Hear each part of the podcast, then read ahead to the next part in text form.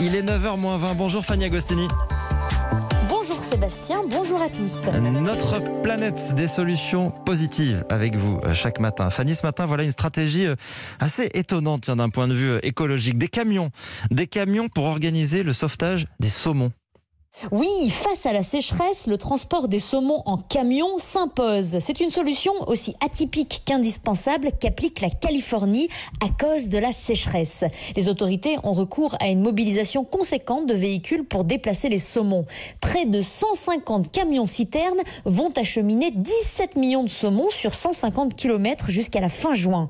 Une méthode à la facture écologique importante, mais qui porte ses fruits puisque le taux de survie des saumons est de 85%. Alors, quelques explications, euh, euh, Fanny. Ce, ce transport en camion, il vient pallier l'incapacité des saumons à descendre les cours d'eau pour rejoindre l'océan.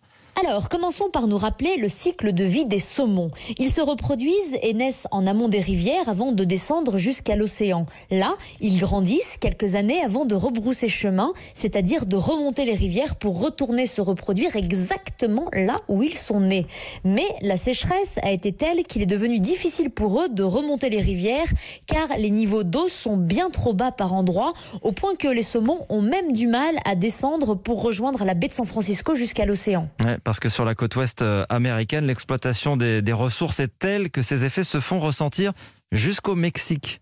Exactement. Cette année, 97% de la Californie est concernée par une forme de sécheresse intense. L'image la plus représentative est celle du fleuve Colorado.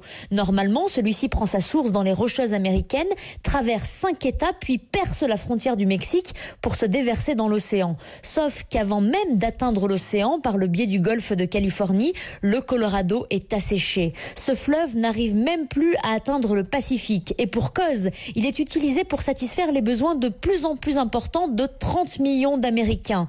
Les prélèvements effectués en amont de la frontière sont tels que les champs agricoles des deux côtés de la frontière sont jaunis et les municipalités locales rationnent l'eau de leurs habitants avec des bidons désormais plus précieux que le pétrole. Les usages de l'eau du Colorado sont nombreux, mais un poste de dépense sort du lot, c'est l'agriculture et notamment les cultures servant à nourrir les vaches laitières et les bœufs. La survie des espèces aquatiques et notamment des saumons sauvages dépendrait donc en grande partie de notre réduction de consommation de viande. Voilà le sauvetage des euh, saumons. Merci à vous Fanny Agostini, notre planète avec vous. À demain.